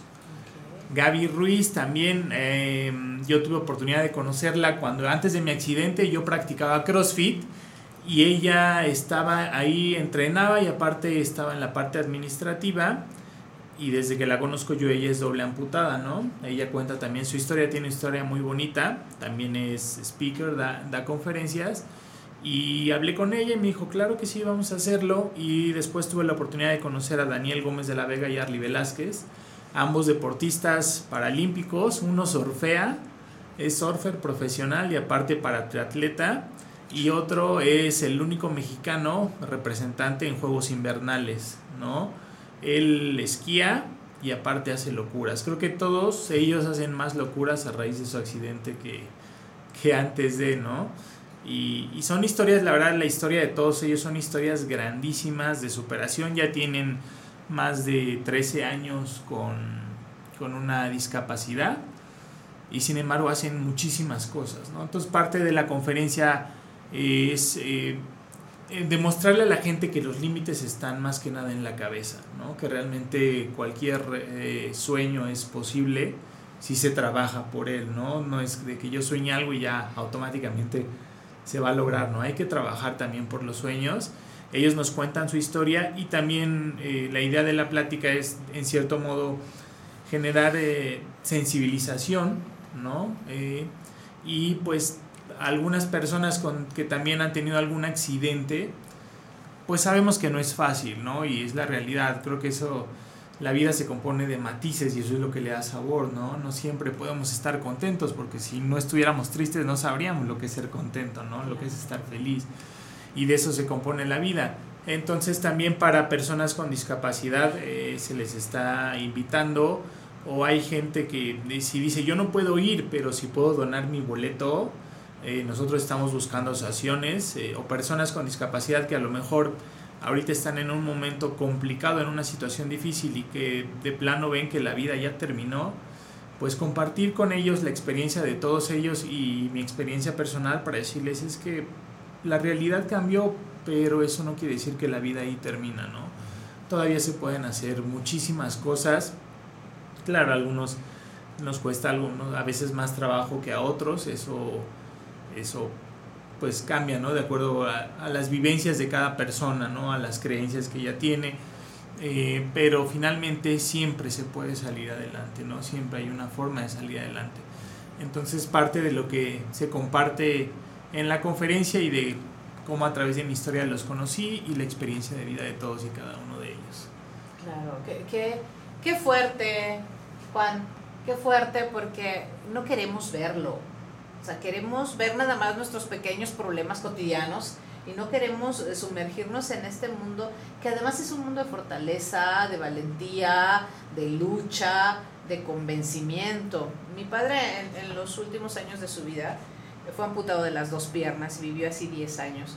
Y yo lo veía cómo hacía unos brazos tan fuertes de que hacía ejercicio. Bueno, él siempre fue deportista. Él fue medallista de natación, de karate, fue boxeador y bueno, su mundo eran los deportes. Y cuando sucede esto por la diabetes, eh, al principio se sentía qué voy a hacer, cómo lo voy a hacer. Y yo lo viví porque vivía conmigo, ¿no? Yo lo vivía al lado de él. ¿Qué- ¿Cómo lo voy a hacer? ¿Cómo voy a salir de esto? Mis hermanos también. eh, Estaba a veces en las casas de mis hermanos y a veces conmigo. Y después dijo, no, yo me voy solo. Yo quiero ser independiente, yo me quiero ir a mi casa. Y se fue a Tamaulipas, a su casa. Y allá vivió solo los últimos 10 años de su vida. De hecho, todavía un día antes de fallecer estaba muy fuerte, estaba muy, siempre fue una persona muy positiva, que me dejó muchísimo aprendizaje. Y yo le decía, vente, vente, yo te cuido. No, yo no quiero dejar mi independencia, decía. Yo no quiero dejar mi independencia. Ok, además eh, tengo novia. Ok, a los 75 años. ¿no? No edad. Ok, está bien. Y tiene 30 años. ¡Ah! Más sorprendente. Creo que es algo, es algo muy, muy natural, ¿no? Sí. Eh, pasa mucho, por ejemplo, eh, cuando alguien ve a una persona con discapacidad, por empatía muchas veces, este, o pensamos que si es una persona con discapacidad, entonces necesita ayuda, ¿no? O entonces yo quiero cruzar la calle o me ven en la silla dando en la calle y te empujo. Entonces yo le digo, no, muchas gracias, es que salí a hacer ejercicio, yo quiero hacer ejercicio, te lo agradezco Claro. muchísimo, ¿no? O me dicen, oye, ¿te ayuda a subir la banqueta? No, es, yo la puedo subir. Yo, si en el momento que yo necesite ayuda, yo la sé pedir, ¿no? No me cuesta ningún trabajo pedir ayuda. Pero en este momento no. Pero a veces eh, creemos que ya porque una persona tiene discapacidad ya es vulnerable, es alguien vulnerable, ¿no? Y realmente no, yo he trabajado con algunas fundaciones, por ejemplo, todos ellos son personas completamente independientes y autosuficientes, ¿no? A pesar de que eh, dos de ellos andan en silla, se mueven, por todos lados suben, bajas escaleras, raspas, la verdad es que hacen de todo, ¿no? Y no necesitan apoyo, claro. Tomó su tiempo llegar hasta ese punto, ¿no? Claro, no es, todo un trabajo. Exactamente. Pero ¿no? querer hacerlo. Exactamente. ¿No? Siempre, siempre este, se puede, ¿no? Porque hay gente que dice, no, pues es que, no, lo que a mí me pasó ya, ya no tiene remedio, ¿no? Sí Y- existe, y, ¿no? sí, Y- sí existen personas que es que ya me enfermé, es que eh, también al- al- alguna persona que vivía cerca de donde, donde vivía mi papá, que se fracturó la cadera una señora y que dijo, no, yo ya no puedo y yo aquí me quedo y se quedó acostada y ahí terminó su vida. Ya no se movió, de hecho tú consumes tu vida, ¿no? si, si, si te dejas a la desgracia, si tienes pensamientos negativos, eh, si no empiezas a ver el camino que hay delante de ti con habilidades, desarrollando habilidades. Te digo, mi, mi papá hacía una habilidad con, con los brazos y se movía con los brazos. Hay un libro muy bonito que se llama La escafandra y la mariposa. la historia de Jean-Dominique Bobby. Es una persona que sufre un accidente y queda completamente cuadraplégico. Pero de plano no mover absolutamente nada. Y entonces él empieza como este nuevo redescubrimiento de su persona. Él era un diseñador. Y entonces en el hospital, eh, por azares del destino y con una enfermedad, se da cuenta de que con su boca y un pincel él podía pintar. Y entonces empieza a expresar y a continuar su vida a través de la pintura, ¿no? Entonces esa es esa, esa parte, ¿no? Evidentemente, por ejemplo, a mí me tocó aprender a hacer de todo. O sea, hasta cierto punto es volver a nacer, ¿no? Porque hasta para controlar esfínteres, que es una función que se pierde, claro, dependiendo de la lesión, pues tienes que volver a aprender, ¿no? Aprender a hacer de todo. Entonces, eh, yo he escuchado decir que, que el ser humano no está preparado para grandes cambios, pero que sí tiene la capacidad de adaptarse prácticamente a lo que sea. Entonces, esa parte de decir, siempre se puede, hay una alternativa, ¿no? Dependiendo, hay, hay que darle el enfoque adecuado a las, y la justa dimensión a las cosas. Claro, claro. Sin negar también la parte de, de las emociones que se le han llamado negativas, pero no son negativas, son emociones alerta. Y no, no, es que yo no quiero caerme, es que yo no... A ver, espérate, también date permiso de sentir tristeza, o de sentir miedo, o de sentir dolor, pero acótalo. Que no que toda tu vida sea de miedo, acótalo y continúa. No, y por ejemplo, yo por el, por el deporte que practicaba me decían, oye, ¿no te da miedo? Y les digo, claro que sí, me muero de miedo cada que lo hago. Y si no tuviera miedo, entonces ya estaría loco, ¿no? Sin embargo, lo enfrento. ¿no? Y es también esa parte, no es decir, hagamos locuras, no. Pero hay mucha gente que me dice, eh, no, es que ¿cómo se te ocurre? Le digo, pues es que es algo que me apasionaba y que yo amaba y no me arrepiento porque me dejó mucho, ¿no? Y yo le digo, por ejemplo, ¿a ti qué te gusta? No sé, el paracaidismo. ¿Y por qué no te avientas? ¿Qué tal que es no abre el paracaídas? ¿Me puedo matar? Pues sí, ¿no? Eso, estamos expuestos todo, ¿no? Pues Pero esas ahí- cosas pasan, pero no siempre. ¿no? Como la persona que tiene insomnio y, y si se quema la casa, ¿por dónde salgo? Oye, sí, pues, sí. ¿Cuántas casas se queman? Yo digo sí que pasa, pero eso es Hay gente que tiene tanto miedo a morir que deja de vivir por Así eso. es, así ¿no? es. Y entonces realmente terminan su vida sin haberla vivido, sin haberla disfrutado, porque y es que qué va a pasar, o hasta a veces no con algo que vaya a pasar, sino, y es que qué van a decir, ¿no? ¿Qué va a decir la demás gente? Y pues dejamos de hacer las cosas que realmente nos llenan, ¿no? O cosas que nos hacen felices. Por miedo. Exactamente. De hecho, voy a comentarte algo, este, comentarles. eh, hay por ahí una teoría que dice que en tu proceso evolutivo y de conciencia como alma, hay cosas que necesitas experimentar para continuar con ese proceso evolutivo, avanzar ¿no? en él. Y si en esas están esas cosas, aunque te quites. No dicen que si te toca, aunque te quites, y si no te toca, aunque te pongas, no te va a pasar. Pero hay gente que vive con miedo. Y entonces, Claro. pues es más susceptible de experimentar cosas graves que una persona que vive confiando en la vida, ¿no? Y es que accidentes te pasan de cualquier forma y en cualquier lugar y hasta de la manera más Y extraña. tienen un sentido. Sí, claro. También eso tiene un sentido en la vida. Es para algo. Claro, ayer platicaba con, con mi hijo Tadeo, que está aquí detrás de la cámara, y eh, uno de mis hermanos fue atropellado cuando era, era muy joven, estaba estudiando eh, ingeniería en electrónica. Y eh, él iba a abrir su coche y hay un retorno y una persona que estaba tomada no se da la vuelta como retorno y se va y se estrella contra él, entonces su, su pierna se la deshace de la rodilla al tobillo. Eh, se lo llevan al hospital y le dicen a mi mamá, "Es pierna amputada, ¿no? Y entonces mi mamá como, no voy a permitir esto y se lo lleva a otro hospital y con una arteria le salvan la pierna. Mi hermano es maratonista ahorita, eh, hace mucho ejercicio, es muy sano, es muy guapo, le mando un saludo, Juan Antonio Gámez. Ha estado también en el programa, es abogado, pero a partir de ahí también su vida cambia y dice, no quiero ingeniero en electrónica, quiero leyes, quiero saber cómo puedo defender mis derechos y, y bueno, se abrió todo el mundo para él, ¿no? Y a partir de ahí es que toma el deporte, es que se desarrolla tanto. Le habían dicho que no iba a caminar, le habían dicho que, que no podía jugar basquetbol, que no podía, que era el deporte que le gustaba, que no podía hacer nada de esto. Bueno, es maratonista. Qué. Es maratonista. Claro que Así se es. puede hacer. Sí, hay, hay grandes casos. Digo, he tenido la oportunidad de conocer grandes historias. y este pues ojalá nos acompañen para que no, no es algo que yo les esté diciendo ahorita, sino que lo vivan y los conozcan, ¿no? De verdad, grandes seres humanos y grandes personas.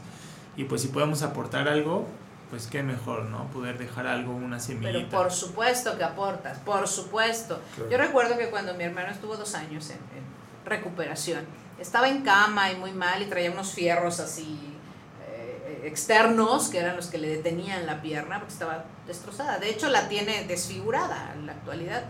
Y, y llegó eh, el dueño de la cocina Carretas, ¿cómo se llama él? No recuerdo, que él es maratonista y va en su bicicleta, se mete en una alcantarilla, él sale, da la vuelta y se fractura la espalda. Entonces, bueno, ya, ya no puede hacer su, su... Pasa una época así difícil, sale adelante y ahora es el dueño de, de cocina carretas que hay en todas partes, ¿no? Y él va con mi hermano y le va a decir, mira, anímate, va en, en su silla de ruedas hasta, hasta la casa de mi mamá para animarlo. Para... Y eso hizo que, a ver, a ver, ¿qué estoy haciendo?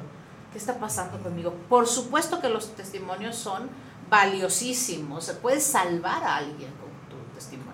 Tiene un nuevo enfoque completamente diferente y además comprobado, que, que, dices gente exitosa. Claro, Si claro. tú estás en una circunstancia con alguna limitación, pues por supuesto que te despeja la mente y te hace ver algo que no habías visto. Y, y hacer cosas que tú crees que son increíbles. ¿no? Hay personas que no tienen piernas y corren, personas que no tienen brazos y pintan. Y, y tú crees que es, que es increíble esto, sin embargo, la fuerza interior desborda. Es tu poder interior. Felicidades. No, Juan pues muchas gracias y gracias por la invitación y los esperamos por ahí. Gracias por compartirnos. Sí, si no, ya saben, pueden donar su boleto. Yo voy a donar el mío, porque seguramente, eh, ¿a qué hora es? Es a las 7, Sí. 6 y media para empezar el acceso e iniciar a las 7 en punto. El teléfono es 4423 81 7202. Lo pueden a través de WhatsApp, ahí se les da información cómo adquirir el boleto.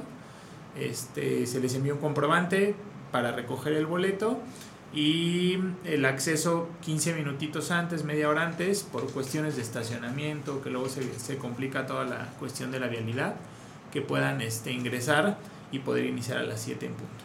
Excelente. En el auditorio del Instituto Queretano San Javier. En el Instituto Querétaro. Miércoles San Javier, 16 de este, octubre.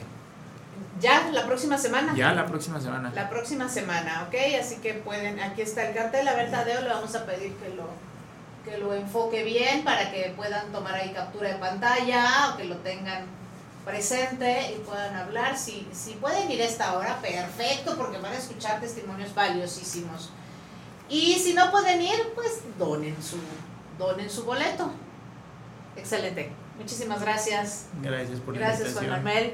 Muchísimas gracias a, todo el auditorio que nos escuchó y que nos va a seguir viendo porque el programa queda grabado completo en la página, en la fanpage de Facebook cotidianamente.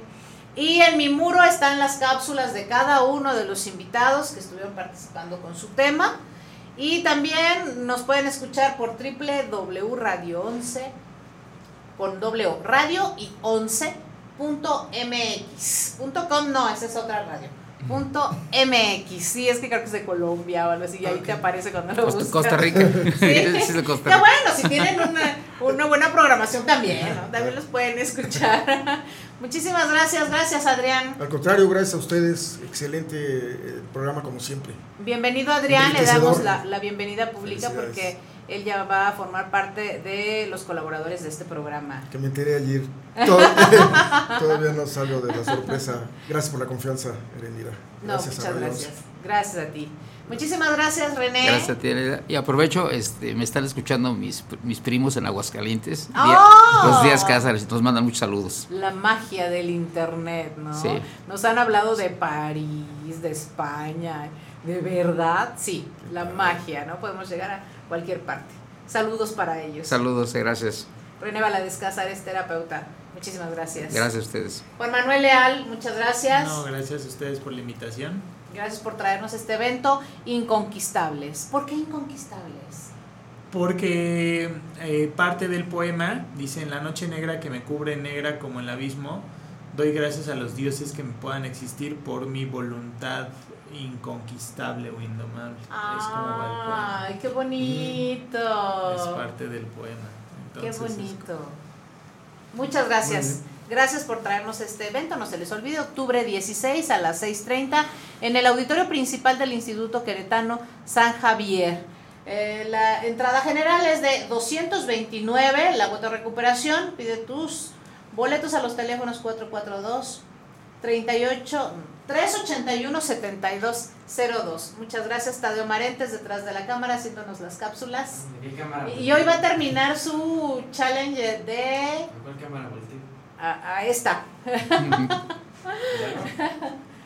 Su- hoy va a terminar su challenge de, de blues. 10. 10 días. 10 días de blues. 10 días de blues.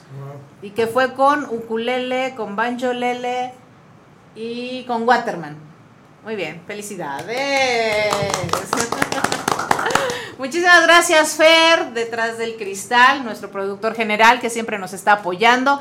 Y además es vocalista de Alba, que estuvieron ayer en Televisa. Fer, wow, no, no, no sé, ahorita andamos con la promoción a todo. Musicazos, esta banda Alba. Muchas gracias, Fer. Yo soy Arendira Gámez, soy psicoterapeuta y los espero. También el papá de Juan aquí está. Los saludamos, muchas gracias por acompañarnos. Eh, soy psicoterapeuta y los, y los espero en la próxima consulta radial. Gracias.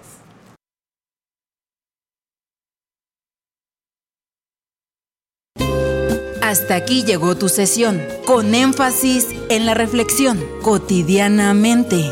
Hasta la próxima.